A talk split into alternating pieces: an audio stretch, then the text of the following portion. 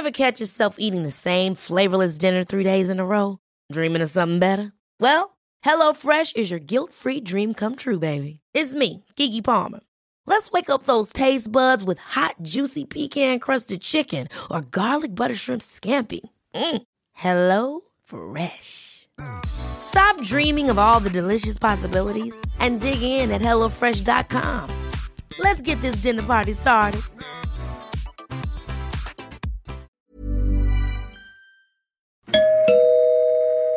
Werbung. Einfach lieben. Einfach glücklich und zufrieden, bis dass der Tod sie scheidet. Das ist noch immer die Idealvorstellung vieler Paare. Im Alltag aber begegnen Paare oft immer wieder den gleichen Konflikten, hängen sie in immer wiederkehrenden Mustern fest. Die Paartherapeutin Anna Wilitzki zeigt, wie Paare diese Konflikte erkennen und lösen können. Ihr Hörbuch Einfach lieben ist dabei äußerst unterhaltsam und fundiert und zeigt an vielen Beispielen aus Wilitzkis Praxisalltag, wie eine gute Liebesbeziehung gelingen und der Zauber vom Anfang der Beziehung neu belebt werden kann. Das Hörbuch erscheint als Download und im Streaming bei Argon Balance und als Buch im Rowold Verlag. Werbung Ende.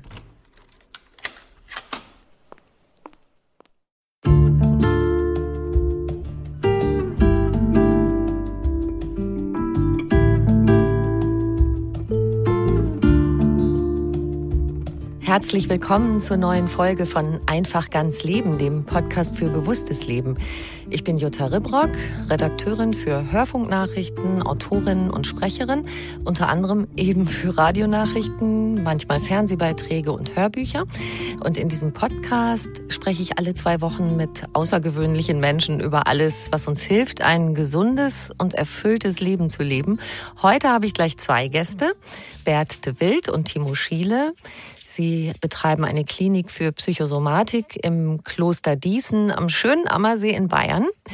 Bert Wild ist Chefarzt, Timo Schiele leitender Psychologe. Und die beiden haben ein Buch geschrieben über ein Phänomen, das ihnen bei ihren Patienten immer mehr aufgefallen ist. Das Buch hat den Titel Burn On, immer kurz vorm Burnout. Woher das kommt und wie wir uns davor schützen können, darüber sprechen wir heute. Viel Freude beim Hören.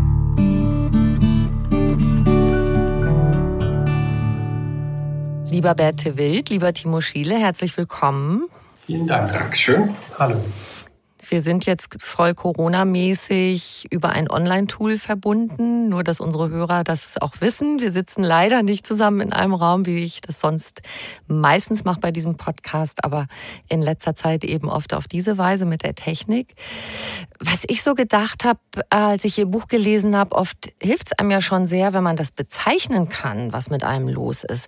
Sie haben in Anlehnung an den schon bekannteren Begriff Burnout den neuen Begriff Burn-on geprägt. Was beschreiben Sie damit? Genau, also was Sie dir ansprechen, ist genau ein großer Beweggrund für uns.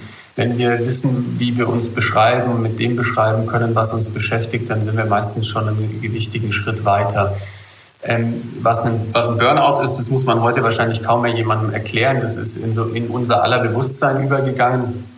Und letztendlich merken wir in unserer täglichen Arbeit, dass, dass es nicht immer ein, ein, ein psychischer Zusammenbruch, eine akute, ähm, in dem Sinne fulminant ausbrechende Symptomatik sein muss, äh, unter der die Menschen leiden, sondern dass es auch so ist, dass viele Menschen, um weiter funktionieren zu können, am Limit arbeiten, am Limit leben. Und ähm, eigentlich vielleicht genau um den Burnout zu vermeiden, in ein Fahrwasser hineingeraten, das zum Teil über Jahre oder gar Jahrzehnte dazu führt, dass, dass die Menschen von innen ausgehöhlt sind, gravierend leiden, seelisch wie körperlich. Und wir ähm, sprechen beim Burn-on an der Stelle ein Stück weit im Gegensatz äh, zum äh, Burnout von einer am ehesten als, wenn man so will, chronische Erschöpfungsdepression zu verstehenden Symptomatik. Damit befassen wir uns gerade ganz viel. Dazu haben wir dieses Buch geschrieben und dazu wollen wir hoffentlich noch, noch mehr herausfinden und, und ähm, Bewusstsein schaffen. Mhm. Also Burnout ist eigentlich das, wo man wirklich auch ja so einen sichtbaren Zusammenbruch hat, oder? Zumindest ähm, gibt es viele Menschen, die sich da an der Stelle, gerade bei einem sichtbaren Zusammenbruch, wenn, wenn Gedanken da sind, wie ich, ich schaffe das nicht mehr, nichts geht mehr, wenn sich da auch der Körper voller Erschöpfung ähm, eigentlich eher zum, zum da Niederliegen anfühlt, ähm, dann, dann finden sich viele Menschen in der Beschreibung des Burnouts wieder. Genau. Der Burn-on als Gegenstück dazu ähm, beschreibt eher Menschen, die vielleicht, wie gesagt, um den Burnout gerade zu vermeiden, ähm, äh, weiter funktionieren, weiter brennen. Und gerade dieses Brennen, das Weiterbrennen erleben wir an der Stelle nicht unbedingt als, als ein hilfreiches Bild, sondern eher eines, das uns auf Dauer alle Lebensenergie raubt und trotzdem, sagen wir mal, nach außen hin möglicherweise ähm, ein Bild des Funktionierens, aber des vielleicht eher krankhaften Funktionierens aufrecht zu erhalten. Das finde ich auch so bedrückend, diese Vorstellung. Also innen drin brennen wir eigentlich über lange Zeit innerlich so vor uns hin und schaffen es irgendwie gerade noch nach außen so diese, naja, alles okay soweit, Fassade aufrecht zu erhalten. Und Sie haben das ja in Ihrer Praxis anscheinend auch immer mehr beobachtet. Ist es so, dass heute immer mehr Menschen in diesen Zustand des Burn-on geraten? Und wenn ja, warum? Warum nimmt das zu? Also wir beobachten eben diese chronische Variante der Erschöpfungsdepression zunehmend häufiger. Wir vermuten eben auch, wie Timo Schiele gerade schon gesagt hat, dass es auch ein bisschen schon eine Reaktion tatsächlich darauf ist, dass äh, das Thema Burnout in aller Munde ist und im Bewusstsein damit auch. Ähm, ähm, ich glaube, es gibt kaum jemanden in der arbeitenden Bevölkerung, der mal gesagt hat, ich bin am Rande des Burnouts. Das ist fast so was wie eine allgemeine Betriebstemperatur des Arbeitens geworden. Mhm. Und ähm, wenn es ähm, doch so viel ums Funktionieren, wie viele Patienten sagen, geht, ja, um Leistung geht, um Erfolg, um ja auch manchmal eben wirklich auch existenzielle Sorgen, ähm, äh, dass man seinen Arbeitsplatz verlieren könnte, nicht genügen könnte am Arbeitsplatz, ähm, dann scheinen sich immer mehr Menschen eigentlich zu überarbeiten. Das merken wir auch daran zum Beispiel, dass Menschen immer häufiger in den Studien ähm, hat sich das gezeigt, äh, zur Arbeit gehen, obwohl sie krank sind. Mhm. Auch körperlich krank, Präsentismus nennt man das. Dadurch, dass dieses Gefühl, eigentlich immer am Rande eines Burnouts zu stehen, längst zu so etwas wie einer allgemeinen Betriebstemperatur für viele Berufstätige ist in Gesellschaften wie unserer, ist es eigentlich aus der Perspektive, wenn man so will, der Leistungsgesellschaft nur sinnvoll, immer ähm, gegensteuern, also ähm, diese Grenze bis zum Zusammenbruch nicht zu überschreiten. Hm. Und das ähm, macht Sinn. Es gibt sowas auch wie so ein kollektives Unbewusstes, äh, was dazu führt, dass wir als Gesellschaft ähm, eigentlich immer so an einer Überlastungsgrenze arbeiten, ähm, aber die nie überschreiten, weil das wäre ja dann unökonomisch, uneffektiv. Und äh, wir denken schon, dass die ökonomischen Verhältnisse, da kann man sehr viele individuelle und auch kollektive, also gesellschaftliche Perspektiven drauf werfen, dass es viele Gründe dafür gibt, warum das mehr wird. Ganz bedenklich finden wir besonders, dass die Menschen zunehmend mehr Worte benutzen eigentlich, um sich zu beschreiben, um ihr Tun und Trachten zu beschreiben, die eher aus der Maschinensprache kommen. Also funktionieren, reparieren Sie mich, machen Sie mich wieder heil. Ähm, ich gebe Ihnen drei, vier Wochen Zeit, dann muss ich genauso in dem gleichen Zustand sein wie früher. Und das ist eigentlich Menschen nicht ähm, angemessen. Wir sind keine Maschinen, wir sind keine Roboter, wir sind keine künstliche Intelligenz, die man irgendwie reparieren kann. Wir sind Wesen, die immer im Fluss sind, die, um gesund zu bleiben, sich weiterentwickeln müssen. Und ähm, ähm, das ist aber nicht passend, wenn man so will, in unserer Gesellschaft, die eben auf ultimative Leistung ausgerichtet ist, längst völlig durchmaschinisiert ist, wo wir längst in Konkurrenz treten mit äh, künstlicher Intelligenz und Robotik und wo wir Menschen, glaube ich, immer mehr unter Druck kommen. Und äh, das erleben wir dann individuell bei unseren Patienten auch. Das heißt, ganz viel kommt sozusagen aus der, ja, aus der Art der Arbeitswelt, wie sie heute ist, aus gesellschaftlichem Druck. Es gibt ja auch innere Bedingungen. Vielleicht, Herr Schiele, können Sie was dazu sagen, was wir so mitbringen? Also unsere Vorbilder, unsere Erziehung, wie sind wir groß geworden? Als Kind sind wir, sind wir vielleicht eher für Leistung belohnt worden, statt für unser So-Sein. Was spielen da für Aspekte für eine Rolle? Ja, also natürlich spielen beim Burn-on genauso wie bei anderen psychischen ähm, Belastungs- und Krankheitszuständen sowohl soziale als auch dann individuelle Faktoren eine Rolle, die sich natürlich auch zum Teil gegenseitig beeinflussen.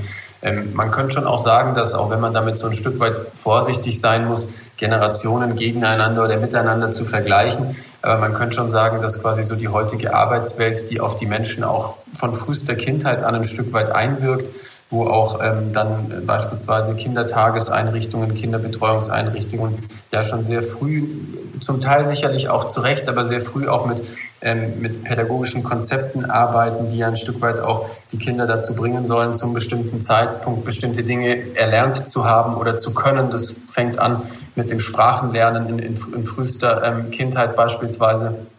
Und das führt durchaus dazu, dass ähm, Menschen natürlich auch bereits in diesen Phasen lernen, ähm, dass nicht nur ähm, Anstrengung belohnt wird, sondern äh, ganz besonders auch der, der erzielte Erfolg, also das gemessen am, am Ergebnis wird und nicht unbedingt an der Anstrengung. Das ist nicht nur, nicht nur heute so, aber wir erleben an verschiedenen Stellen, dass das, was man Sozialdarwinismus nennt, ne, auch in, in Medien übergegangen ist und, und zur Regel geworden ist. Das können Fernsehsendungen wie ähm, Germany's Next Topmodel oder auch Filme und Bücher ne, wie die Tribute von Panem sein, in denen es ein Stück weit zum Teil aufbereitet, zum Teil spielerisch, zum Teil fantastisch, aber letzten Endes doch mit aller Härte darum geht, ähm, gegen jemand anderen zu gewinnen oder in den Filmen ja eben zum Beispiel sogar die anderen zu überleben. Und ähm, das sind durchaus ähm, gesellschaftliche Einflüsse, die sich auch auf die individuelle Ebene dann niederschlagen und ähm, Kinder, Jugendliche ähm, sehr früh dazu bringen, ja zu wissen, dass wenn, wenn ich vorankommen will, dann muss ich konkurrenzfähig sein und muss mich durchsetzen können. Ich erinnere mich an mein eigenes Studium. Ähm, da hatte ich das Glück, ich habe noch zu den Diplomstudenten gehört, ähm, diejenigen, die danach kamen, waren die Bachelor- und Masterstudenten und ähm, was man von vielen auch Patienten immer wieder hört, ist, dass quasi im Bachelorstudium beispielsweise eine der ersten Aussagen zum Teil war, ähm, schauen Sie sich Ihre Nebenleute gut an, die Hälfte davon wird im Master nicht mehr da sein, weil es beispielsweise für die keinen Platz gibt. Ne? Und das, das war das ist ein kleiner persönlicher ähm, Blick auf eine Situation, die jetzt quasi die, ähm, sagen wir mal, meine Bildungsgeschichte betrifft an der Stelle, mit der ich aber da, da nicht alleine bin, glaube ich, ähm, wo, wo, wie gesagt, die Erziehung zur Konkurrenz, kann man sagen, eine große und wichtige Rolle spielt und wo im Endeffekt Noten und, und Notenschnitte belohnt werden an vielen Stellen und das durchaus dazu führt, dass der Eindruck, ähm, nie genug zu tun, ähm, nie zu genügen, nie, nie zu reichen oder auch mit Engagement nie nachlassen zu dürfen, ähm, die Menschen unter Druck setzt und sie auch im, im Druck letztlich hält. Ja, was Sie gerade gesagt haben mit dem Bachelor und Master, also dass man da im Grunde Ellbogen einsetzen muss, ja, um die anderen wegzudrücken sozusagen und selber äh, voranzukommen. Ich hatte gerade so einen Gedanken, als Sie auch die, die so die frühkindliche Erziehung und auch was, was in den Kitas und so schon stattfindet, erwähnt haben. Dieses So-Sein, ja, also wenn Kinder einfach so ein bisschen vor sich hin trödeln und die Finger in Sand stecken und Autos hin und her schieben. Ich denke manchmal, dass auch sich zu langweilen eine gute Sache ist, um zu reifen und einfach eben ohne Druck Zeit zu verbringen. Ja gerade wenn die klein sind. Ja. Was wir auch den Eltern, finde ich, echt auf den Weg geben können, die uns heute zuhören. Mhm. Ja, absolut. Also wir merken, ähm, da kann ich vielleicht eine Brücke schlagen zu, zu, zu dem Erleben, was wir hier und heute in der, in der Klinik insbesondere haben. Da bekommen wir natürlich die Menschen, die, die belastet sind und hierher kommen, auch nochmal auf eine ganz andere Art und Weise mit, als wir das beispielsweise in einer ambulanten Praxis ähm, ähm, bekämen, ne, wo, wo Menschen häufig einmal die Woche beispielsweise oder auch zweimal die Woche in eine ambulante Sitzung bekommen. Hier erleben wir natürlich auch noch mal viel stärker, was dazwischen passiert. Und wir merken, dass Menschen, die unter einem Burn-on leiden, ganz besonders ähm, mit, sagen wir mal, auch ganz bewusst eingeplanten Lehrzeiten, Zeiten, in denen es darum gehen könnte, für sich selbst ein Stück weit auch die Zeit zu gestalten und zu füllen, große, große Schwierigkeiten haben. Also durchgetaktete Alltagssituationen haben sonst, ja, und hier in die Klinik kommen und mit Lücken im Therapieplan, die wie gesagt auch genau dafür ganz bewusst gesetzt sind, ähm, große, große Schwierigkeiten haben und sehr groß, ähm, sehr, sehr, sehr viel Unterstützung dabei brauchen mit dem, mit dem Runterfahren und auch mit dem, mit dem in dem Fall eben Langweilen, ähm, was, was so einen negativen Touch für viele Menschen hat, ne? aber für viele ähm, Aspekte des alltäglichen Lebens ganz, ganz wichtig ist, eine ganz wichtige Fähigkeit, damit umzugehen. Und das ist einer der vielleicht auch Faktoren, die uns da auffällt. Das sind Menschen, denen das unglaublich schwer fällt, ähm, mit, mit dem Runterfahren und mit dem ähm, weniger durchgetaktet sein, in irgendeiner Form einen sinnvollen und, und aushaltbaren allein schon Umgang zu finden. Mhm. Einfach mal nichts vorhaben, ne? Ja, ohne Langeweile können wir eigentlich auch gar kein wirkliches Interesse entwickeln. Also das ist ganz wichtig, ähm, diese Fähigkeit zur Langeweile, auch ähm, um überhaupt in diesen Zustand zu kommen, sich wirklich für etwas zu interessieren, nach etwas zu sehnen, genau zu wissen, was man will. Und die Patienten, die mit einem Burnout zukommen, die haben eine unheimlich starke Disziplin und scheinbar nach außen sieht es auch so aus, als wissen die ganz genau, was sie wollen. Ähm, aber die wissen unter Umständen gar nicht, was sie eigentlich bedürfen, ja, was sie wirklich brauchen.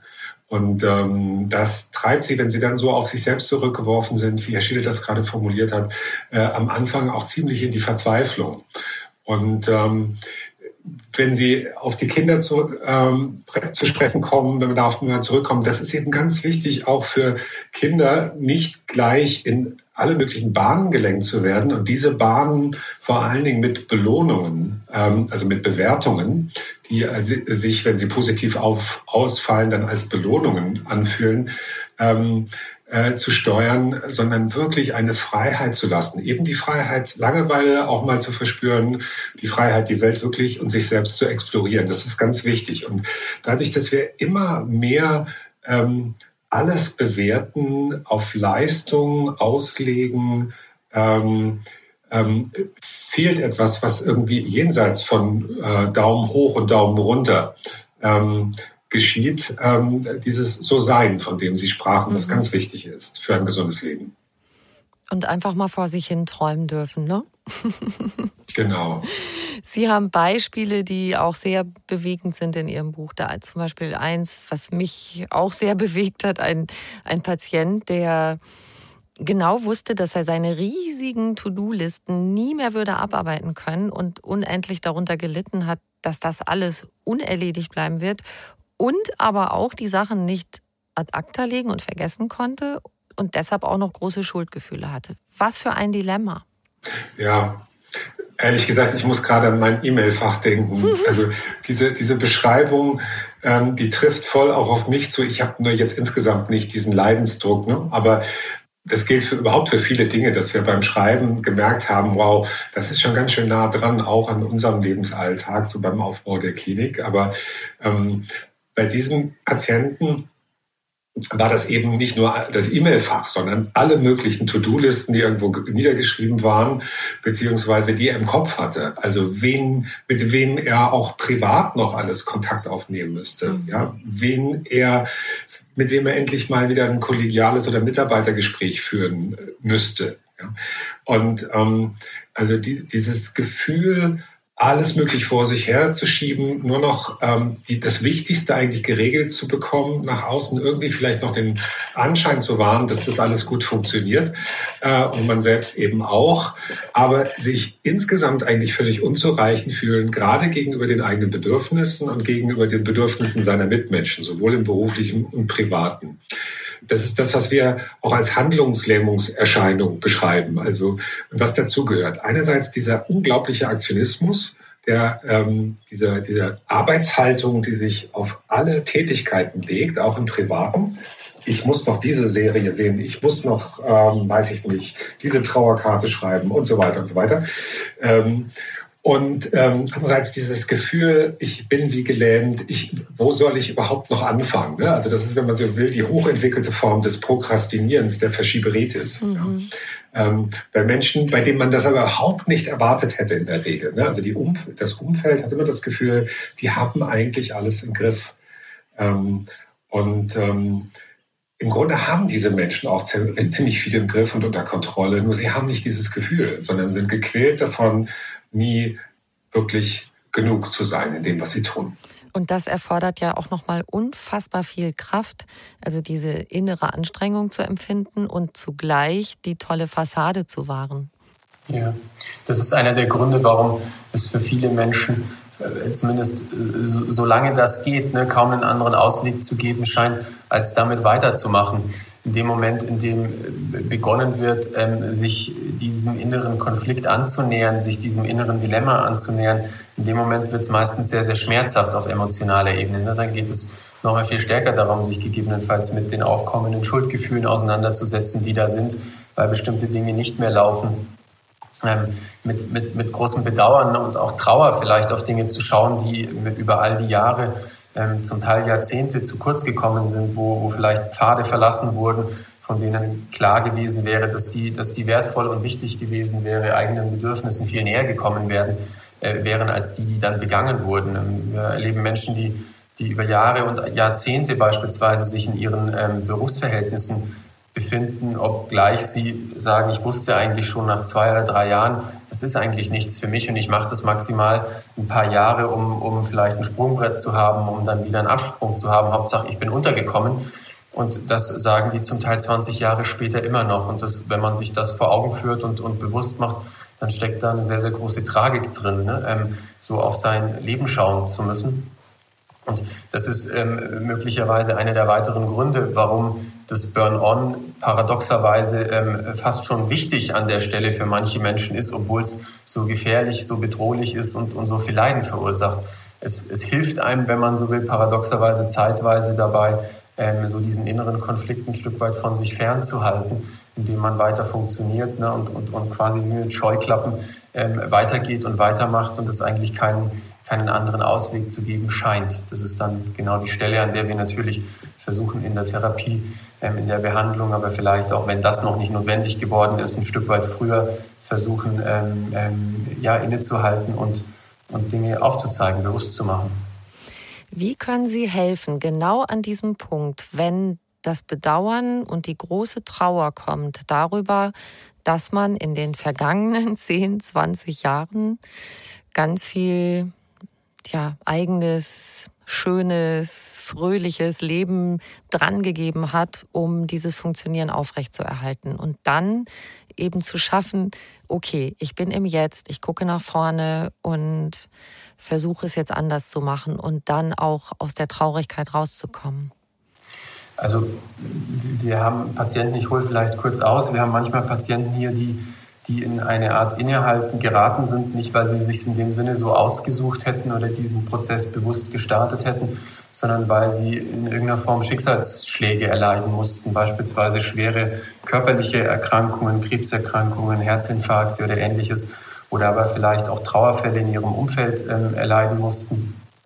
Und die letztlich durch, wenn man so will, äußere Umstände zum, ähm, zum Innehalten gezwungen waren und die dann ähm, dadurch auch ein Stück weit dazu kommen, die, das zu bemerken, was wir jetzt gerade schon beschrieben haben. Ne? Ähm, in anderen Fällen ist es so, dass wir quasi im ersten Schritt erstmal gemeinsam äh, tatsächlich ganz aktiv versuchen müssen, dieses Innehalten, äh, in dieses Innehalten zu, zu kommen und gemeinsam zu reflektieren, wie, wie denn die Dinge zustande gekommen sind und wie vielleicht auch ein Stück weit ein Verständnis für dieses, ich nenne es mal, alte Ich ähm, entwickelt werden kann. Also das Ich, das damals bestimmte Entscheidungen getroffen hat. Nicht, nicht weil es schaden wollte, ne, sondern weil es möglicherweise keinen anderen oder besseren Weg gewusst hat. Also so, sowohl bei diesen Patienten als auch sonst ist es in der Psychotherapie ganz, ganz wichtig, dass wir versuchen, einen Wohlwollen, einen, einen liebevollen und wohlwollenden Blick auch auf uns und gegebenenfalls vergangene Entscheidungen zu entwickeln, weil wir im Regelfall erst dadurch auf eine ja, wohlwollende und auch konstruktive Art und Weise zu trauern beginnen können. Ne? Die Alternative davon wäre, sich in, in Selbstvorwürfen und, und ähm, zum Teil auch ja, ähm, ähm, heftigsten Selbstbestrafungen ähm, ähm, zu befinden und die sind meistens eher ungeeignet, um den, den Blick dann auch wieder nach vorne zu richten. Also um es kurz zu fassen, im ersten Schritt ist es tatsächlich ganz wichtig, auch eine Art Trauerprozess zu durchlaufen ne, und sich mhm. zuzugestehen, dass Dinge ähm, passiert sind, die vielleicht, das wäre das Ziel, wie gesagt, auch im Rahmen der Therapie, aus damaliger Sicht immer wieder vielleicht auch nachvollziehbar waren und für die wir uns nicht zwingenderweise Vorwürfe machen müssten oder sollten aber die wir durchaus betrauern dürfen. Ne? Ähm, und aus dieser Trauer heraus ähm, kann, kann, an manchen Stellen eben durchaus auch ein wichtiges Signal werden. Das bedeutet auch, diese Gefühle wie Trauer wieder als Signalquellen erkennen zu lernen. Ne? Die zeigen uns häufig auch, auch einen Weg zu eigenen Bedürfnissen. Also wenn wir etwas betrauern, dann, dann wird uns dadurch auch deutlich, dass wir etwas und vielleicht sogar auch was wir vermissen. Ne? Und das ist eigentlich genau der, der Teil, den wir versuchen behutsam herauszuarbeiten. Wo und an welchen Stellen entsteht oder entstand Trauer, worüber wird getrauert. Das sind die Grundlagen, die wir eigentlich brauchen und die diese Menschen häufig verlernt haben, um, um eigenen Bedürfnissen dann auch Raum und Platz zu geben. Das finde ich übrigens auch super spannend in, in Ihrem Buch, diese Gefühle, die wir oft als negativ empfinden, dass Sie sagen, nee, es ist gut, dass die da sind, dass Sie uns Signale geben über, über unser Erleben, Herr de Wild. Ja, das ist ein ganz großes Thema, überhaupt in der Psychotherapie, aber ganz besonders auch im Zusammenhang mit diesem Thema Burn-on, weil die Patienten haben quasi eine Distanz zu sich selbst, zu Herz und Bauch und damit eben zu ihren Gefühlen entwickelt und auch ein Stück weit eben dadurch zur Umwelt und ähm, also besonders zu den Menschen, die ihnen eigentlich nahestehen. Und ähm, wenn wir alle negative Gefühle versuchen wegzudrängen unter so einer positivistischen, wenn man so will, radikal optimistischen Haltung, die diese Menschen häufig an den Tag legen. Ähm, also es gibt sowas wie zu viel positives Denken mhm. aus meiner Sicht. Wenn man alle negativen Gefühle verdrängt, dann verdrängt man irgendwann auch die wirklich positiven Gefühle. Das ist eigentlich der klassische Weg in die, in die Depression. Also wenn man nicht in der Lage ist, Traurigkeit, Trauer zuzulassen, aber auch Wut zuzulassen, auch Angst bei sich zu erkennen, und das alles ähm, verdrängt aus Tapferkeit und Tüchtigkeit heraus ähm, oder falsch verstandener, übermäßiger Tapferkeit und Tüchtigkeit, dann kann man sich irgendwann auch nicht mehr freuen, weil wenn wir nicht Traurigkeit, Melancholie, auch, also auch in dieser milden Form zulassen im Alltag, dann verlieren wir die Fähigkeit, uns wirklich über etwas zu freuen. Und für die Wut gilt zum Beispiel, wenn wir keinen Wut empfinden können oder keinen Ärger, dann können wir uns nicht wehren, dann sind wir ausgeliefert. Zum Beispiel den Ansprüchen eines äh, Chefs oder einer Chefin, die zu viel von uns will. Und wenn wir keine Angst haben, wenn wir keine Angst empfinden können, dann können wir uns auch nicht gut schützen. Auch das ist gefährlich. Ja? Das heißt, diese negativen Gefühle sind ganz wichtig und darum geht es, die wieder oder überhaupt erst einmal ins Repertoire, wenn man so will, ins emotionale Repertoire der Patienten zu holen ähm, damit äh, sie gut für sich sorgen können, gut für sich kämpfen können, gut auch Nein sagen können. Dazu gehört aber dann auch natürlich, das ist auch vielleicht eine Art von Trauerprozess, mal äh, sich zu erlauben, Maß zu halten und an manchen Stellen nur mittelmäßig zu sein. Ähm, und auszuhalten, dass man nicht perfekt ist, dass man nicht immer Hans im Dampf in allen Gassen ist, nicht von allen bewundert wird, sondern einfach nur mal Mensch ist in seinem Tun. Hm. Gar nicht so einfach, ne? wenn man sehr engagiert arbeitet. Ich muss gestehen, Sie haben mich ja mitten ins Herz getroffen mit Ihrem Buch und ich dachte auch an manchen Stellen, ja, kenne ich das Gefühl, so geht's mir auch. Ich habe ja tatsächlich vor kurzem den Entschluss gefasst, in meinem Hauptjob meinen Vertrag zu reduzieren um ein paar Tage. Ich bin total stolz auf mich und finde mich super mutig. und Sie beide sagen ja auch, haben Sie eben schon angedeutet, Sie, Sie nehmen sich nicht aus davon, dass Sie auch durch Burn-on gefährdet sein könnten. Wie sieht denn bei Ihnen so ein normaler Arbeitstag bei Ihnen aus oder auch eine normale Woche? Gute Frage. Ähm, wir, haben, wir haben in unserer Klinik insbesondere in der aktuellen Situation was ganz Besonderes. Ähm, wir, wir gehören zu, zu denjenigen, die ähm, eigentlich so gut wie nie Kontakt mit dem Homeoffice haben. Von daher haben wir eine, auch in diesen Situationen, in diesen ähm, äh, Krisensituationen relativ stabile Strukturen, würde ich mal sagen, was wir zum einen als großes Glück empfinden, zum anderen auch bedeutet, dass wir natürlich ein Stück weit auch gewisse ähm, ja, zeitlich, zeitliche ähm, Flexibilitäten nicht haben. Also unser Tag beginnt im Wesentlichen so, dass wir meistens gegen acht uns in, in Form von Übergaben oder an anderen Stellen über, ähm, über den Stand unserer Patienten informieren und schauen, was, was vielleicht Wichtiges in der Nacht gewesen ist, ähm, was wir wissen sollten, worauf wir gemeinsam reagieren müssen. Aktuell sind wir viel, wie wahrscheinlich viele Menschen, auch damit beschäftigt, gemeinsam hier zu schauen, wie wir bei entstandenen ähm, mitarbeiterbedingten Ausfällen, Mitarbeiter mit Kindern, die quasi in der aktuellen Situation sich um Quarantänen kümmern müssen und irgendwie das alles unter einen Hut bringen müssen. Das geht uns zum Teil ja eben genauso Ähm, und, und ansonsten geht unser Arbeitstag regulär bis 16.30 Uhr, an manchen Tagen aber durchaus natürlich länger. Also ich glaube, dass wir natürlich mittendrin sind, auch für uns immer wieder zu schauen, wie können wir die unterschiedlichen Aufgaben, die einerseits unsere Arbeit mit unseren Patienten mit sich bringen, aber auch die Dinge, die für uns als ähm, Leitungskräfte ja auch in der Klinik, ähm, wir sind als Klinik mitten im Aufbau, kann man fast noch sagen, auch wenn der schon drei Jahre jetzt jetzt andauert. Unsere Klinik wächst weiterhin und, und ist noch nicht da, wo wir sie haben wollen, auch wenn, auch wenn wir schon ganz stolz und zufrieden mit dem sind, was da ist. Dann ist es auch für uns eine ganz zentrale Aufgabe, immer wieder zu schauen, wie wir da einen guten Mittelweg finden können, auch unseren Mitarbeitern gute Vorbilder sein können, die natürlich auch in dieser schweren Situation äh, mit ganz besonderen Herausforderungen zu kämpfen haben. Was ich vielleicht als, als, als kleinen Nebensatz noch, was ich mir versuche anzueignen und immer wieder mich auch dazu bringen muss, ist, das habe ich mir von der Supervisorin, einer Ausbilderin meiner psychotherapeutischen Ausbildung abgeschaut, die sagte zu mir, ich mache immer am Anfang der Sitzung eine Achtsamkeitsübung mit meinen Patienten. Ähm, das tut denen gut und mir auch.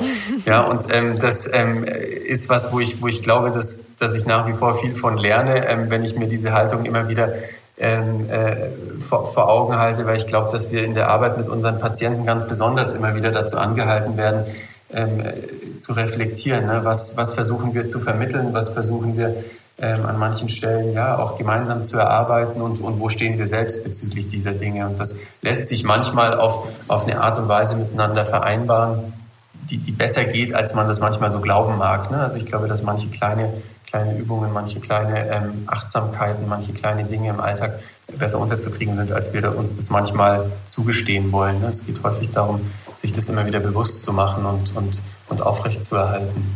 Das, äh, zum Beispiel, ich habe es leider aus dem Blick verloren, bei der Arbeit zu meditieren. Das habe ich irgendwie ziemlich lange geschafft. Jetzt, seit wir einen Hund haben, ist es der Spaziergang geworden. Ähm, äh, das ist jetzt meine Achtsamkeitsübung am Tage. Aber was, woran ich noch gerade denken musste, ist, dass wir eigentlich das, äh, äh glaube ich, so die Fantasie hatten, wenn wir dieses Buch schreiben, uns also mit diesem Thema viel beschäftigen, dass wir dann selbst vielleicht gesünder arbeiten und leben. Ähm, und ähm, das, dieses Buch, äh, das Schreiben daran, das hat schon vieles ins Bewusstsein gehoben und begegnet mir jetzt äh, die Inhalte auch mehr im Alltag, eben nicht nur bei den Patientinnen und Patienten, sondern auch bei mir und natürlich auch beim Umgang mit Kolleginnen und Kollegen und Mitarbeitern und Mitarbeiterinnen. Weil man, wenn man sich so intensiv damit beschäftigt, ähm, ja auch irgendwie denkt, ähm, das wäre irgendwie total äh, doppelzüngig, äh, da nicht auch wirklich was zu verändern. Und äh, ähm, das war jetzt auch besonders hilfreich, dass wir das im Dialog gemacht haben, glaube mhm. ich. Und nur weil dieses Thema, glaube ich, die Patienten auch so stark angeht, ähm, hier bei uns in der Klinik, weil wir das Gefühl hatten, es könnte so eine positive Rückwirkung auf äh, uns und vielleicht noch mehr haben, haben wir uns das eigentlich erlaubt, auch in dieser Phase. Aber der Winter, mhm. das Schreiben selbst war dann schon ziemlich krass, muss man sagen. Ja. Also Arbeitsalltag äh, plus, muss man sagen. Das kann ich mir vorstellen. Ähm, ich musste gerade ein bisschen schmunzeln, weil Sie darüber gesprochen haben, wie Sie sich das bewusst gemacht haben im Schreiben. Und ich habe jetzt im Lesen, äh, ich bin jetzt die letzte Zeit dann immer mit diesem Wort Burn On spazieren gegangen. Und immer wenn ich gemerkt habe, ich stürze mich wieder von einer Aufgabe in die nächste, habe ich gesagt, genau, Burn On. Und musste dann schon lachen und ähm, habe es dann auf jeden Fall bemerkt. Und Sie sagen ja, ne, das überhaupt erst mal wahrnehmen ist ja der, der, der wichtigste erste Schritt um sich selbst zu helfen, dass man sich das bewusst macht, was eigentlich, was man so tut. Also diese Selbstwahrnehmung ist ja auch eins ihrer Tools, wie wir uns selbst helfen können. Da würde ich gern mal drauf kommen. Eine, ein schöner Satz aus ihrem Buch. Die achtsame, absichtsvolle und zunächst offene und nicht wertende Wahrnehmung des gegenwärtigen Zustands wird zur Grundlage eines gezielten Veränderungsprozesses. Also wir sollten uns einfach erstmal selber zugucken, was wir machen ohne wertend zu sein, das ist ja schon eine der schwierigsten Aufgaben, finde ich. Ja. ja. Wie, wie äh, Berthe Witt es vorhin auch schon gesagt hat, ne? es, es ist äh, allgegenwärtig, dass wir bewerten. Ähm, das äh, wird ganz besonders deutlich, wenn es beispielsweise um Internetplattformen geht, ne, in denen wir, wenn wir irgendein Produkt gekauft haben oder wenn wir irgendeinen, Termin hatten, zum Teil E-Mails bekommen, ne, in denen wir aufgefordert oder ermutigt werden, das dann zu bewerten. Also das ist allgegenwärtig und findet aber auch natürlich im Kleinen ähm, an ganz vielen Stellen des Alltags statt. Wir sind schnell in Kategorien, ne? gut, schlecht, angenehm, unangenehm, zu laut, zu leise, ähm, haben wir im Soundcheck selbst gemerkt. Ne? Und das ist an manchen Stellen, an manchen Stellen hilfreich und wichtig. Natürlich müssen wir uns über bestimmte Dinge Gedanken machen.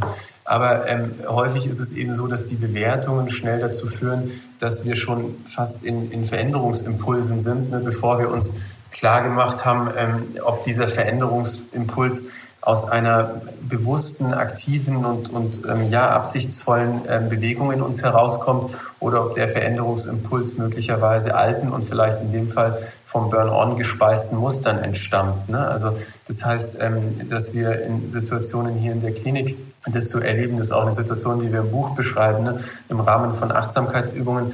Ähm, das ist das an manchen Stellen besonders schwierig, weil auch die Achtsamkeitsübungen, in denen es genau darum geht, ne? also das das absichtsvolle, aber, aber nicht wertende Wahrnehmen, ähm, das kann fast ein Stück weit korrumpiert werden, also ähm, dafür eingesetzt werden, durch diese Übungen dann wiederum schneller und effizienter zu werden. Und das ist am Schluss genau das, was wir eigentlich nicht wollen. Wir wollen ähm, ein, ein, ein echtes und, und, und ein Innehalten, was nicht zum Zweck hat, danach wieder schneller zu sein. Also ich habe da eine Situation im Kopf, wo, wo wir eine Achtsamkeitsübung machen, die letztlich im, im, im Kern da, daraus besteht, dass wir quasi mit allen unseren Sinnen, unseren verfügbaren Sinnen die Umgebung betrachten. Wir haben hier ganz schöne und tolle ähm, grüne ähm, ähm Umgebung und, und, und machen das sehr gerne dann auch draußen. Und dann sagte mal eine Patientin, dass sie, ähm, also rief laut aus, während, während viele andere offensichtlich noch mitten in der Übung waren, so, ich bin fertig. Je schneller, äh, je häufiger ich das mache, desto schneller werde ich, ne? das alles mit fünf Sinnen zu erfassen. Und mhm. das trifft es irgendwie so auf den Punkt. Darum geht's nicht. Ne? Also es, es geht nicht darum, bei allem schnell zu sein oder bei allem besonders schnell fertig oder, oder leistungsfähig zu sein, sondern an der Stelle ähm, geht's nicht mehr, aber auch nicht weniger als in diesem Moment zu sein. Und wenn wir das schaffen, dann, dann rücken auch ein Stück weit ähm, Sorgen, die wir uns über die Zukunft machen oder das Bedauern, das wir in, in, in, die Vergangenheit gerichtet an manchen Stellen haben, dann rücken die in den Hintergrund, ne, wenn, wir, wenn wir im jetzigen Moment sind. Dann ist es auch auf eine andere Art und Weise möglich, sich ein Stück weit immer wieder von den uns antreibenden Elementen in uns und um uns herum zu distanzieren. Und, und darum geht's. Und das ist, wie Sie sagen, eine große, große Schwierigkeit, eine große Herausforderung, aber nichtsdestotrotz so wichtig. Sie haben das gerade schon angesprochen, also die, die Sinne einfach mal wieder einzusetzen oder zu empfinden. Sinnlichkeit ist auch so ein, so ein Stichwort in Ihrem Buch, zurückzufinden zur Sinnlichkeit. Können Sie uns da noch ein bisschen mehr zu sagen? Vielleicht ein kleiner Schlenker es gibt viele Hinweise darauf, dass die psychischen Erkrankungen, die psychosomatischen Erkrankungen eher mehr werden weltweit. Die Depression rückt immer weiter nach oben gegenüber anderen körperlichen Erkrankungen als sehr häufige Erkrankungen. Und dann denkt man, ja, wie kommt das irgendwie? Ist das irgendwie nur so, wie soll man sagen, so, so, eine, so, so eine Dekadenz, ein Zivilisationsphänomen und wir sollen uns alle nicht so anstellen, uns geht's doch so wahnsinnig mhm. gut. Ähm, früher muss man sagen, gab es viel mehr körperliche Erkrankungen, weil wir auch viel körperlicher gearbeitet haben. Heute sind wir fast nur noch mit dem Kopf unterwegs. Ja, also Berufe in unseren Ländern sind zu einem immer größeren Anteil äh, Kopfarbeit. Und dazu kommt, dass wir über die Medien, die zunehmende Nutzung von Medien immer schneller auch arbeiten, ja, effektiver, mhm. strukturierter arbeiten, äh, mental. Und ähm, dadurch entfernen wir uns natürlich immer mehr auch vom Körperlichen vom, und vom Emotionalen, was dem Körperlichen näher ist als das Mentale oder Geistige. Und ähm, ähm die Patienten, die äh, an einem Burn online sind, schon häufig Kopfarbeiter, muss man mhm. sagen, die ähm, sich durch die viele Kopfarbeit bis tief in die Nacht rein häufig wirklich sich von ihren körperlichen und nicht nur eben von den emotionalen Bedürfnissen, von denen ich vorhin sprach, sondern auch von den körperlichen Bedürfnissen ein ganzes Stück weit entfremdet haben. Eigentlich eben auch nicht mehr so richtig wissen, was der Körper eigentlich braucht. Auch häufig körperliche äh, äh, Begleiterkrankungen noch haben, die was mit dem Burnout zu tun haben. Und deswegen schauen wir in der Therapie sehr stark darauf, in der ähm, Körpertherapie, in der Tanztherapie, in der naturgestützten Therapie hier in der Garten, im Garten oder der tiergestützten Therapie mit Schafen und Eseln, der ich gerade hier zuschaue, weil ich hier auf die Apfelbaumwiese gucke, während wir sprechen. Also diese sinnlichen Erlebnisse, auch in der Kunsttherapie und Musiktherapie, äh, körperlichen Erlebnisse spielen eine ganz große Rolle und sind auch ein sehr schöner Zugang ähm, bei diesen sehr kopfgesteuerten Patienten, ähm, wo ganz relativ schnell dann auch überraschende Erfahrungen gemacht werden können, ähm, auf die wir dann aber auch mental natürlich in der Gesprächspsychotherapie im Einzel oder der Gruppe auch eingehen können. Mhm. Das ist, dass man plötzlich an ganz anderen Stellen berührt wird. Ne? Also ein kuscheliges Tier, was man vielleicht berühren kann, ein Blatt, was in der Sonne leuchtet, mhm. das Tanzen, was Sie gesagt haben, wo man einfach sowas raustanzt aus sich, äh, kenne ich auch, macht total viel mit einem. Musik, die Kunst, genau. Was malen, das sind so Beispiele äh, von, von Sachen, die Sie auch machen in Ihrer Klinik, wenn ich Sie richtig verstehe. Ne? Genau, genau. Die spielen eine ganz große Rolle und die Patienten haben auch die Möglichkeit, viel neben der therapeutischen geleiteten Arbeit ähm, an sich und miteinander ähm, das dann auch zum Beispiel im freien Atelier ähm, oder in der Gartenarbeit äh, auch alleine oder musizieren, was die Patienten zum Teil selbst organisieren. Gestern äh, klang ja ein Saxophon im Innenhof, ähm, wo die Patienten animiert werden, das auch auszuprobieren, ihre Instrumente zum Beispiel mitzubringen, um zu schauen, kann ich das dann wieder auch in meinen Alltag einbringen? Und wir versuchen dann zum Ende, gerade zum Ende der Therapie auch zu schauen, wie können Sie diese, ich nenne es manchmal Klosterzeiten, ähm, nicht im religiösen Sinne, aber in, in so einem äh, ja, besinnlichen Sinne, ähm, wie können Sie das äh, Zeitinseln schaffen in Ihrem Alltag, wo Sie, wo Sie das aufrechterhalten, wo ganz klar ist, okay, da bin ich mit mir selbst verabredet, meinem Instrument oder meinem Malblock. Viele Patienten, hat eine Patientin mir heute noch erzählt, ich habe es jetzt endlich geschafft, mir ähm, ähm, durchzusetzen, dass ich ein eigenes Zimmer kriege in unserem Haus, wo ich einfach nur selbst malen kann, musizieren kann, schreiben und lesen kann, und wo, äh, wo mich dann auch niemand stört. Das ist so etwas, wo, wo wir dann schauen, wie kriegen wir den Transfer hin, weil die, ähm, nicht jeder lebt natürlich irgendwie an so einem Ort wie am Ammersee. Ja, wunderbar, was Sie beschreiben. Auch so dieses, das eben mit ins Leben nehmen und sowas wie, jetzt bekomme ich ein eigenes Zimmer in, innerhalb meiner Familie. Lassen wir uns doch noch auf ein paar Sachen schauen. Das wäre ja auch sowas, was man schon tun kann, bevor man krank wird. Was können wir noch tun, um uns zu schützen? Zum Beispiel Freiräume schaffen. Wie machen wir richtig gut Pause? Ja, also äh, gerade da ist es wichtig, dass wir uns auch da, wie Hette Wild schon gesagt hatte, wir, wir profitieren meistens davon, wenn wir uns eine kleine Hilfe einbauen. Die meisten Menschen sind nicht unbedingt wahnsinnig gut drin, ähm, so ganz spontan ähm, für sich festzustellen, ob ich eine Pause brauche. Das heißt, es hilft den meisten Menschen, wenn Pausen festgesetzt sind, eingeplant sind und ähm, wir, wir im Zweifelsfall eher die Chance haben zu sagen, ich, ich fühle mich gerade noch fit genug, um weiterzumachen, als andersrum, jetzt brauche ich eine Pause. Ja? Ähm, also man, man nennt es antizipierte Selbstkontrolle. Ja, das heißt, wir sind meistens in Situationen, in denen es darauf ankäme, oft nicht gut genug unseren alten, in uns arbeitenden Mustern, in dem Fall denen äh, des Burn-ons zu widerstehen, weil es einfach viele Anreize zu geben scheint, ne, die uns dann beim beim Weitermachen unterstützen, ne? noch was fertig kriegen, noch eine Deadline einhalten und so weiter. Und ähm, da hilft es für die meisten Menschen, sich beispielsweise Pausen einerseits vorab einzuplanen, andererseits ganz aktiv auch ähm, Tätigkeiten zu unterbrechen. Wir hatten es vorhin von den Kopfarbeiten, ne? also ähm, dass diejenigen, die beispielsweise am Schreibtisch sitzen, gerade auch im, im Homeoffice ist es ganz besonders wichtig, ne? wo, wo der Arbeitsplatz ja immer mehr mit dem, mit der Privatwelt verschmilzt und dadurch besondere Gefahren auch entstehen. Ja, neben dem, was daran attraktiv scheint, ne, dass man vielleicht bestimmte Wege nicht mehr zurücklegen muss oder sich morgens nicht durch die U-Bahn oder durch den Stau kämpfen muss, ähm, ist es natürlich aber auch ganz besonders schwierig, dann ganz aktiv sich auch ähm, körperlich von dem Platz wegzubewegen, an dem man den ganzen Tag arbeitet. Also einerseits sich das vorher einzuplanen, andererseits wirklich aktiv andere Dinge zu tun, ähm, ist man körperlich arbeitend, dann eher ähm, etwas ähm, ähm, Besinnlicheres zu tun, ist man Kopfarbeiter, Kopfarbeiterin, eher einen Spaziergang zu machen, den Arbeitsplatz zu verlassen und nicht noch am Schreibtisch oder am, am, am Esstisch, an dem man vielleicht im, im Homeoffice auch arbeiten muss, dann auch noch das Mittagessen einzunehmen. Also da hilft alles, was Veränderung bringt. Und das andere, was bei den Pausen ganz wichtig ist, ist, dass dass es gute Studien dazu gibt, die inzwischen auch schon recht alt sind ähm, und sich über, den, über die Zeit hinweg bewährt haben, dass es viel, viel wertvoller ist und, und, und effektiver ist, kurze, regelmäßig über den Tag verteilte Pausen zu machen im Vergleich zu einer langen großen Pause, ne, zum Beispiel um die Mittagszeit und dann vorher und nachher ohne Pause ähm, weiterzuarbeiten. Mhm. Und was ja auch noch wichtig ist, ist zu kommunizieren. Also auch der Umwelt zu sagen, ich bin dann und dann nicht erreichbar und das auch aushalten, wenn das nicht so gut ankommt, oder? Ja, genau. Das wäre ein weiteres Beispiel. Ne? Also ähm, ich, hab, ich kenne das von mir selbst, dass ich in einem meiner letzten Urlaube vorab vergessen hatte, den Abwesenheitsassistenten bei meinem E-Mail-Postfach einzustellen.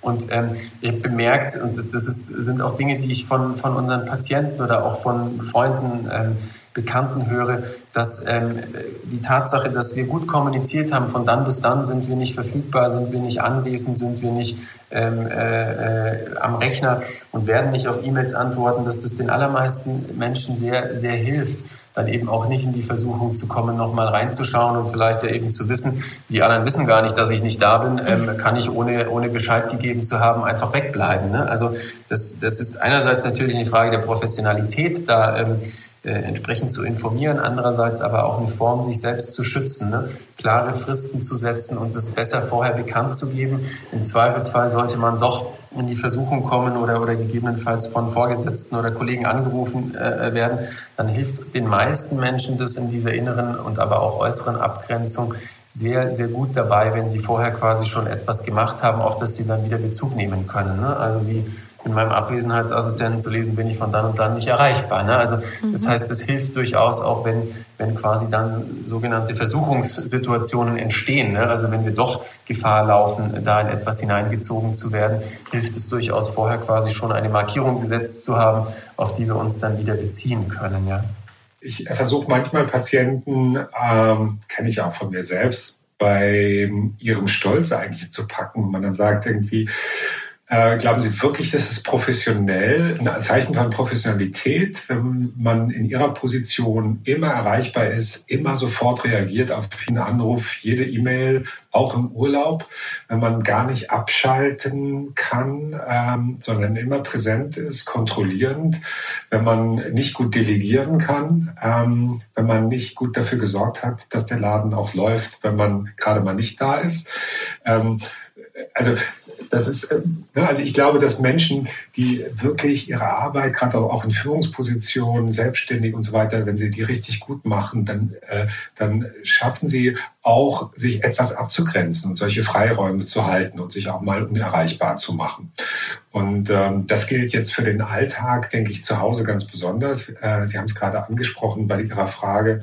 Ähm, ich glaube, es ist ganz sinnvoll, sich ein paar Regeln auch zu schaffen, zum Beispiel zu welchen Zeiten, in welchen Räumen, in welchen Situationen schalte ich auch mal ab. Das betrifft heute natürlich ganz besonders die digitalen Endgeräte wie Smartphones, ähm, Tablets, Computer, die dann eben beim Essen auf dem Klo im Schlafzimmer äh, ähm, zu bestimmten äh, Zeiten wirklich nichts zu suchen haben. Und diese Regeln, wenn man sich die auch als Paar, als Single oder natürlich als Familie, wenn Kinder im Spiel sind, die sind für alle hilfreich. Ähm, da kann man sich gut und gerne gegenseitig dann auch ein bisschen kontrollieren. Und dann hat man automatisch schon ein paar Freiräume, die ähm, äh, dann achtsamer gestaltet werden. Genau, und ein Punkt ist noch guter Schlaf. Da sehen oh, wir uns ja alle nach und fast alle kennen das, dass das nicht so gut funktioniert. Ja, also es gibt zum Beispiel Studien, die zeigen, dass ähm, der Schlaf von Kindern und Jugendlichen, ähm, das ist eine britische Studie, deutlich schlechter geworden ist. Und das hat ganz viel damit zu tun, ähm, dass sie äh, nachts im, und noch im Bett ähm, Bildschirmmedien nutzen, die quasi das Gehirn auf wach schalten. Also ähm, mhm. das hat was mit dem Melatoninstoffwechsel zu tun. Ähm, das hat aber auch natürlich was damit zu tun, dass sie dort Dinge tun, die zum Teil sehr aufregend sind. Da reden sie dann über welche Dinge, die irgendwie noch so ein bisschen verboten sind, wie mhm. Sex and Crime und spielen Computerspiele, die aufregend sind. Äh, und sie machen es zum Teil auch zu lange natürlich. Äh, deswegen, also die letzte Stunde vorm Schlafengehen am besten sollte man Bildschirmmedien frei verbringen, wenn man einen guten Schlaf haben will. Das gilt für alle Altersgruppen. Und da auch positive Rituale zu schaffen, die man erstmal vielleicht irgendwie ein bisschen nervig findet, sich einen Tee kochen, eine Kerze anmachen, keine Ahnung, irgendwie regelmäßig ein Wannenbad oder so. Positive Gewohnheiten im Gegensatz zu schlechten Angewohnheiten können irgendwann auch süchtig machen. Also nicht Sucht im engeren Sinne, aber sowas wie, worauf man dann nicht mehr verzichten möchte. Am Anfang fand man das vielleicht seltsam, dass man sich zur Ruhe zwingt, ähm, zur Entspannung zwingt und irgendwann kann man gar nicht mehr darauf verzichten. Das kann sehr helfen, gut in die Entspannung und vor allen Dingen in einen guten Schlaf zu kommen. Sehr gut. Süchtig nach den guten Sachen werden. Das ist schon mal eine gute Überschrift. Ich finde auch noch so spannend, darüber würde ich gerne auch noch drauf zu sprechen kommen. Ähm, was macht das nämlich mit uns, wie wir über eine Sache denken? Sie haben zum Beispiel den Begriff Work-Life-Balance, wo wir alle so ganz selbstverständlich mit hantieren. Und eigentlich sagen wir ja damit, die Arbeit ist das Blöde, ja, das Unangenehme, was wir nicht so gern wollen. Und das andere ist unser wirkliches und schönes Leben. Und das ist nur außerhalb der Arbeit. Wie können wir Arbeit anders betrachten? Wir haben ja jetzt auch darüber gesprochen, wie können wir Arbeit reduzieren und uns Pausen schaffen. Aber die Arbeit ist ja auch toll und füllt einen großen Teil unseres Tages aus. Bert, das ist eigentlich dein Thema, oder? du kannst es schon nicht mehr hören, ne? dass ich den Begriff Work-Life-Balance so doof finde. Ja, ähm, ich kann da schon was mit anfangen. Also mit diesem Begriff. Ähm, ich finde nur, ähm, Arbeit soll, ist Lebenszeit und äh, da verbringen wir wahnsinnig viel Zeit unseres Lebens mit. Und äh, wir sollten diesen Begriff eben aus diesem Grund aus meiner Sicht verändern. Vielleicht finden wir da auch andere Begriffe für. Ähm, ich weiß, was gemeint ist. Ähm, das ist natürlich ein Riesenanspruch, irgendwie zu sagen, irgendwie alle Menschen mögen bitte ihre Arbeit ganz doll lieb haben. Ähm, das, das lässt sich, glaube ich, in keiner Gesellschaft so ultimativ äh, realisieren. Und trotzdem finde ich das ganz wichtig, dass wir ähm, nicht äh, müde werden, die Arbeit menschlich zu gestalten, so zu gestalten, dass wir das Gefühl haben, sie ist äh, sinnvoll, sinnhaft, äh, sie ist sozial, sie ist spannend, sie ist anregend ähm, und befriedigend und sie wird gewertschätzt. Ähm, das alles spielt, ist, glaube ich, unheimlich wichtig, ähm, denn sonst ähm, gibt es da eben so eine, eine ja, ja, wie so ein Gegensatzpaar und äh, nur die Freizeit ist Lebenszeit. Das halte ich für äh, problematisch. Äh, denn nur wenn wir wirklich für gute Arbeitsbedingungen und gute Arbeitsinhalte kämpfen, dann wird, glaube ich, auch unsere Welt überhaupt ein bisschen besser. Nicht nur unser menschliches Leben, sondern wahrscheinlich auch unser Zusammenleben. Und vielleicht auch Achtsamkeit füreinander, für die Natur und so weiter. Sie können sich vorstellen, worauf ich hinaus will. Da kann, mich, kann ich mich nur anschließen und, und würde noch ergänzen wollen, dass ähm, wir natürlich an der Stelle auch Begrifflichkeiten haben, die auf der einen Seite in aller Munde sind und die wiederum gleichzeitig für jeden Menschen dann doch nochmal was anderes bedeuten können. Und bei, bei der Art und Weise, wie wir über Dinge denken, ähm, das ist ein, ein, ein Problem oder eine vielleicht auch Herausforderung, mit der wir immer wieder umzugehen haben, sowohl in der, in der Psychotherapie als auch im Leben grundsätzlich. Ne? Geht es im Wesentlichen darum, das auf individueller Ebene dann auch zu beleuchten und zu schauen, was meint der Einzelne oder die Einzelne damit. Und da ist es an manchen Stellen gefährlich, auf eben diese vorgefertigten, schablonenartige, äh, Begriffe zurückzugreifen und zu glauben, man, man, man wüsste dann, was das Gegenüber damit meint. Ne? Und de deshalb ähm, ist es uns so wichtig, dass auch wenn die an manchen Stellen so, so schon stehende Begriffe zu sein scheinen, wir uns auf individueller Ebene damit auseinandersetzen und damit eben nicht in ähm, self-fulfilling prophecies verfallen. Ne? Also dass bei dem Begriff Work-Life-Balance äh, so der Eindruck entstünde, ähm, Work ist irgendwie das Furchtbare, was man den Tag über oder die Woche über ähm, überstehen müsste, damit man am Nachmittag, Abend oder wann auch immer man aufhört zu arbeiten und am Wochenende äh, äh leben kann. Ne? Also das ist eben das, wo wir versuchen, gemeinsam mit unseren Patienten, aber auch an anderen Stellen äh, genauer hinzuschauen und zu hinterfragen, was ist da auf individueller Ebene gemeint und, und muss das so sein und so bleiben. Mhm. Und gehen wir nochmal von der individuellen Ebene in, auf die gesellschaftliche Ebene. Da haben Sie auch ein flammendes Plädoyer in Ihrem Buch. Welche gesellschaftlichen Veränderungen wünschen Sie sich, Härte Wild? Oh, da gibt es ganz viele. Ähm, wo fange ich denn an? Also ich glaube, dass das Thema, wie ich das von angedeutet habe, mehr Achtsamkeit äh, für sich und andere, das heißt eigentlich Empathie, das wäre schon mal ein guter Start. Also, dass wir, wir brauchen Zeit, Zeiten und Räume, um Luft zu holen, um uns gewahr zu werden, ähm, uns, also uns selbst und, und, äh, und den anderen gewahr zu werden. Und diese Räume scheinen immer kleiner zu werden. Da müssen wir schauen, dass wir irgendwie, wenn man so will, Reservate schaffen eigentlich, äh, in denen wir irgendwie ganz Mensch sein dürfen. Also in denen wir auch mal frei sind von digitalen Medien, also von künstlicher Intelligenz und Robotik, wo wir wirklich schauen müssen, was bleibt eigentlich, wenn 30, 40, 50 Prozent der Jobs, es gibt da unterschiedliche Prognosen, eben von den Technologien übernommen werden. Was macht uns Menschen eigentlich aus? Das ist, glaube ich, so die ganz große Frage, die uns beschäftigt im Moment auch als äh, als äh, Weltbevölkerung, als Menschen, als Spezies, ne? wo, es quasi sowas gibt wie eine neue ähm, äh, Spezies, nämlich die der Maschinen. Mhm. Ähm, und das, sich dessen gewahr zu werden, was uns Menschen ausmacht, was äh, ähm, ja gerade ähm, das ist, was, was man nicht zählen kann, was man nicht so einfach bewerten kann, was man nicht in Zahlen ausdrücken kann.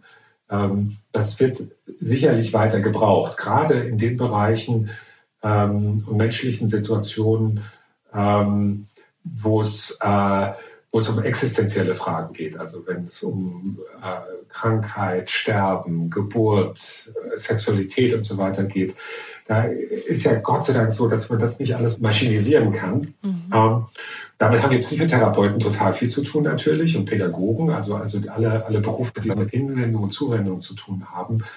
Und da müssen wir, glaube ich, irgendwie schauen, dass wir da mit diesen faszinierenden Technologien, was da möglich ist, nicht das Kind mit dem Bade ausschütten und den Menschen zum Auslaufmodell machen. Und nicht versuchen, immer zu funktionieren ähm, und wie die Maschinen zu werden, sondern mit Stolz das zu behaupten, was uns Menschen ausmacht. Da stehen wir, glaube ich, gerade noch ganz am Anfang, weil die Digitalisierung, die digitale Revolution ja auch noch ganz am Anfang steht. Mhm. Und ähm, da müssen wir uns, glaube ich, ein bisschen bescheiden, auch zu dem, was wir Menschen alles nicht können. Das kann eine große Stärke sein, Bescheidenheit. Und ein bisschen vielleicht auch auf eine gewisse Gier mal verzichten, ne, die etwas sicherlich mit auch dem, einer Form von Kapitalismus zu tun hat, der uns nicht gut tut. Und äh, uns ein bisschen auf das Wesentliche besinnen. Und die äh, Kinder und Jugendliche, zum Beispiel der Fridays for Future Bewegung, also eben nicht die Generation X oder die Millennials, sondern die Generation Z oder äh, äh, Generation Greta, die machen uns das eigentlich ein bisschen vor, dass äh, weniger mehr sein kann, dass mhm. Bescheidenheit auch ähm, ein, äh, also äh, irgendwie auf äh, achtsam zu sein mit der Welt und den Menschen und den Tieren und den Pflanzen umzugehen, nicht notwendigerweise ein langweiliger, lustloser Verzicht bedeuten muss, sondern die sagen, wir wollen leben und äh, äh, auch so ein Leben ist gut, wenn wir die Gesellschaft wirklich mal radikal ändern. Und ähm, äh, insofern glauben wir schon auch, dass wir mit dem Burn-on ein Symptom beschreiben, was eben nicht nur individuelles Symptom ist, sondern auch ein bisschen ein äh, kollektives, gesellschaftliches äh, Symptom, was uns ja vielleicht ein bisschen wachrütteln sollte ähm, und helfen könnte, ähm, an manchen Stellen, wie ich es gerade beschrieben habe, äh, umzukehren. Ja, und die Generation, die Sie gerade erwähnt haben, die Generation Greta, die sind auch echt hartnäckig, die hören nicht auf und die die strahlen auch so eine Unmittelbarkeit aus. Und das haben wir ja eben besprochen, ja, auch mit dieser Sinnlichkeit. Das empfinde ich einfach total stark, dass die so auf die, die, die Grundfesten des Lebens zurückgehen und darauf beharren, dass wir ihnen zuhören. Ich finde es richtig toll. Ja, die sagen ganz klar, wir, wir sagen, 20 Prozent unserer Arbeitszeit, also in dem Fall Schulzeit, widmen wir so radikal macht es kaum mehr. Ne? 20 Prozent widmen wir einem höheren Ziel. Ja, der, ähm, und äh, das finde ich toll. Das könnten wir auch mal überlegen, ne? ob wir nicht einfach nur immer mehr arbeiten, ein bisschen spenden, den Rest für Genuss ausgeben, sondern sagen, äh, 10 Prozent ähm, unserer Arbeitszeit spenden wir. Oder legen wir noch oben drauf als Spende nur für soziale, ökologische Zwecke. Herr Schiele, haben Sie noch einen Gedanken dazu? oder hat Härte Wild schon alles gesagt? was, was, könnte ich hinzufügen? Genau, mir war, mir war tatsächlich, ich habe dann natürlich auch währenddessen jetzt gerade nochmal drüber nachgedacht. Und ähm, ich glaube schon, dass gerade der Zeitaspekt, der, der jetzt zuletzt nochmal angesprochen ähm, wurde, ein ganz besonders wichtiger ist. Wenn man sich die, die, die Entwicklung und die Geschichte der Arbeit anschaut, ne, dann sind wir an verschiedenen Stellen in irgendeiner Form immer effizienter geworden, ne, konnten ja durchaus ähm, verschiedene Arbeitsprozesse durch durch die, die Fähigkeiten, die Maschinen mit sich bringen, wenn sie denn gut sind, ähm, in ihrer Effizienz steigern. Und ähm, mein großer Wunsch wäre, dass, dass diese Effizienz, die da ähm, an den Tag gelegt wird, genutzt werden kann, um das, was da frei wird, äh, an Zeit und an, an, an, an Möglichkeiten der Menschen wiederum äh, nicht zur weiteren Effizienzsteigerung zwingenderweise genutzt werden muss, sondern ähm, eben für Projekte oder ähm, Dinge eingesetzt werden kann, ähm, für die vielen Menschen, ähm, die, die, die glaube ich, die, die innere, wie auch die äußere Zeit fehlt. Also im Inneren dafür sich frei zu fühlen und, und einen Nerv dafür zu haben, sage ich mal. Ähm, das wäre mein großer Wunsch, dass ähm, das, was an, an Effizienzsteigerung uns ermöglicht wird durch beispielsweise Maschinen und Digitalisierung, ähm, auf, einem, auf einer Ebene eingesetzt wird, die ähm, das Miteinander stärkt. Ja, sei es durch Ehrenämter oder durch andere Dinge. Und da glaube ich fest daran, auch wenn ich äh, quasi an die Arbeit mit den Menschen hier ähm, äh, denke und, und mir die vor Augen führe, dass die Menschen dann eben diese frei gewordene Zeit und damit auch ein Stück weit die frei gewordene Energie nicht eben nur für die, für die, für die persönlichen Belange einsetzen würden, sondern dass viele, viele Menschen sehr, sehr gerne und glaube ich, mit großem ähm, Engagement sich auch dann für andere einsetzen würden und könnten und das eben noch viel mehr, wenn, wie gesagt, frei werdende Zeit und Energie dafür auch genutzt werden könnte und das in unserem gesellschaftlichen Bewusstsein nochmal und wieder stärker verankert sein könnte. Eine sehr schöne Vision.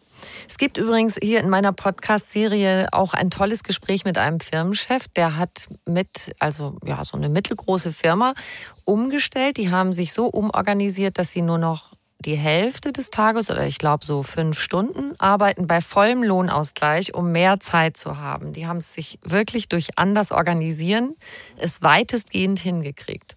Da dachte ich, Hut ab. Ja. ich würde Sie gern beide bitten, können Sie einfach so ein Ziel formulieren? Gerade sind wir da schon ziemlich nah dran gekommen. Aber für jeden persönlich, was ist ein Zustand, von dem Sie meinen, da sind wir in Balance? Das ist wirklich gesund für uns, wenn wir es ungefähr so hinkriegen. Härte Wild. Ja, wir werden im Zusammenhang mit dem Burnout manchmal gefragt, ähm, ist nicht Brennen äh, gleich Leidenschaft und eigentlich was Positives? Und da neigen wir dazu zu sagen, äh, nee, ähm, also äh, klar, Feuer ist was Schönes und Leidenschaft ist wichtig, aber ähm, Feuer verbrennt einen auch, verzehrt einen. Äh, Feuer kann sehr zerstörerisch sein. Und eine Sehnsucht für mich wäre eher so ein Moment des Flow-Erlebens. Also wenn Dinge im Fluss sind, wenn ich das Gefühl habe, die Dinge ähm, sind in einem Gleichgewicht, harmon ein harmonisches Auf und Ab und ein, äh, ein Miteinander, wo man das Gefühl hat, man spielt sich die Bälle zu und man ist äh, ähm, äh, also dieser Begriff Flow, das ist für mich ein erstrebenswerter Zustand. Ähm, den kann man auch nicht jeden Tag und jeden Moment haben. Aber das finde ich ein schönes, schönen Gegenbegriff eigentlich, ganz davon abgesehen, dass äh, man äh, mit Flüssigkeit, also mit Wasser, Feuer löschen kann. Herr Schiele? Ich äh, hänge noch am, am, am äh, Thema Langeweile und ähm, glaube, dass ähm, dann Gleichgewicht zumindest auch da sein kann, wenn wir, wenn wir ein Gleichgewicht, einen Ausgleich zwischen Stimulation und Langeweile haben. Ich glaube, dass viele Menschen äh, heutzutage nicht mehr in Berührung mit, mit dem, dem Empfinden von Langeweile kommen. Und ich glaube, zu viel davon ist natürlich auch nicht angenehm und auch nicht hilfreich. Aber ich glaube, wenn es da eine Mischung gibt, von, von dem Gefühl auch mit Langeweile in Kontakt zu kommen und dadurch gegebenenfalls eben wieder Stimulation aus dem Innen heraus entwickeln zu können. Und wenn es auf der anderen Seite eben auch das Flow-Erleben, was Hetty Wild gerade schon angesprochen hat, gibt, dann glaube ich, kann, kann ein Zustand innerer Balance und, und einem, eines inneren Gleichgewichts entstehen und entstanden sein. Mhm.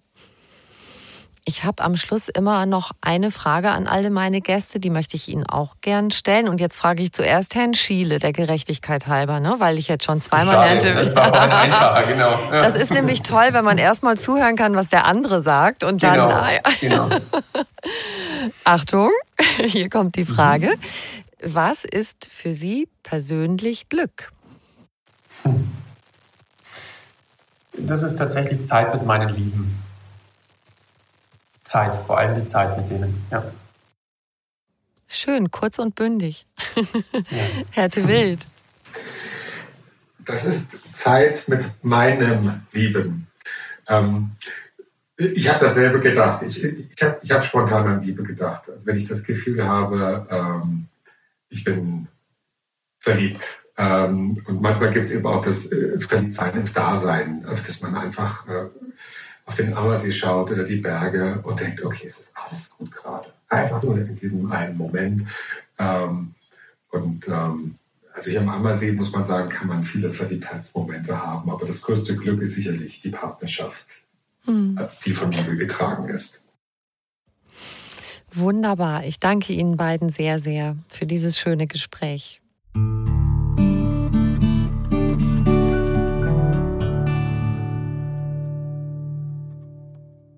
Wenn du mehr über Berthe Wild und Timo Schiele erfahren möchtest, schau gern in die Show Notes zu dieser Folge. Da findest du auch den Link zu ihrem Buch. Und bitte ganz gern auch allen Menschen, die dir am Herzen liegen, von diesem Podcast erzählen. Ich bin sicher, dass das vielen eine große Hilfe sein kann. Natürlich würden wir uns auch sehr, sehr, sehr freuen, wenn du uns eine kleine Bewertung schreibst und auf die fünf Sternchen klickst. Und wenn du magst, schreib mir auch gern persönlich an jutta juttaribrock.de. Noch mehr Tipps und Anregungen für einen bewussten Lebensstil gibt es auf einfachganzleben.de und noch mehr tolle Podcasts auf podcast.argon-verlag.de. Diesen Podcast kannst du überall hören, wo es Podcasts gibt und dort auch kostenlos abonnieren. Alle zwei Wochen gibt es eine neue Folge und ich freue mich, wenn du wieder dabei bist. Ciao.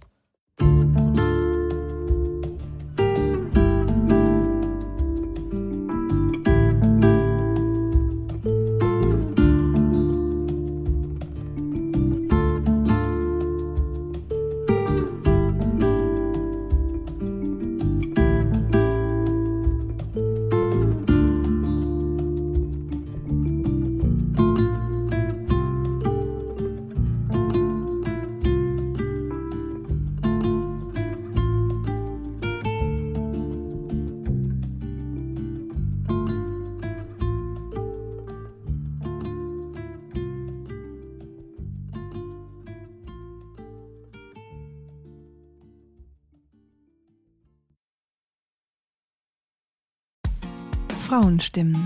Klagen, lachen, klüger werden. Ich bin Ildiko von Kürti, ich bin Buchautorin und Journalistin und in meinem Podcast spreche ich alle zwei Wochen mit lebensklugen und mutigen Frauen über das Loslassen und das Aufbrechen, das Verlieren, das Suchen und das Finden. Ich bin stolz darauf, wie viele wunderbare Frauen bereits bei mir zu Gast waren. Unter ihnen Stefanie Stahl, Maria Furtwängler, Annika Decker oder Gerburg Jahnke. Und ich freue mich auf alle, die noch kommen. Ihr könnt Frauenstimmen überall dort hören, wo es Podcasts gibt. Herzlich und hoffentlich auf bald. Eure Ildiko.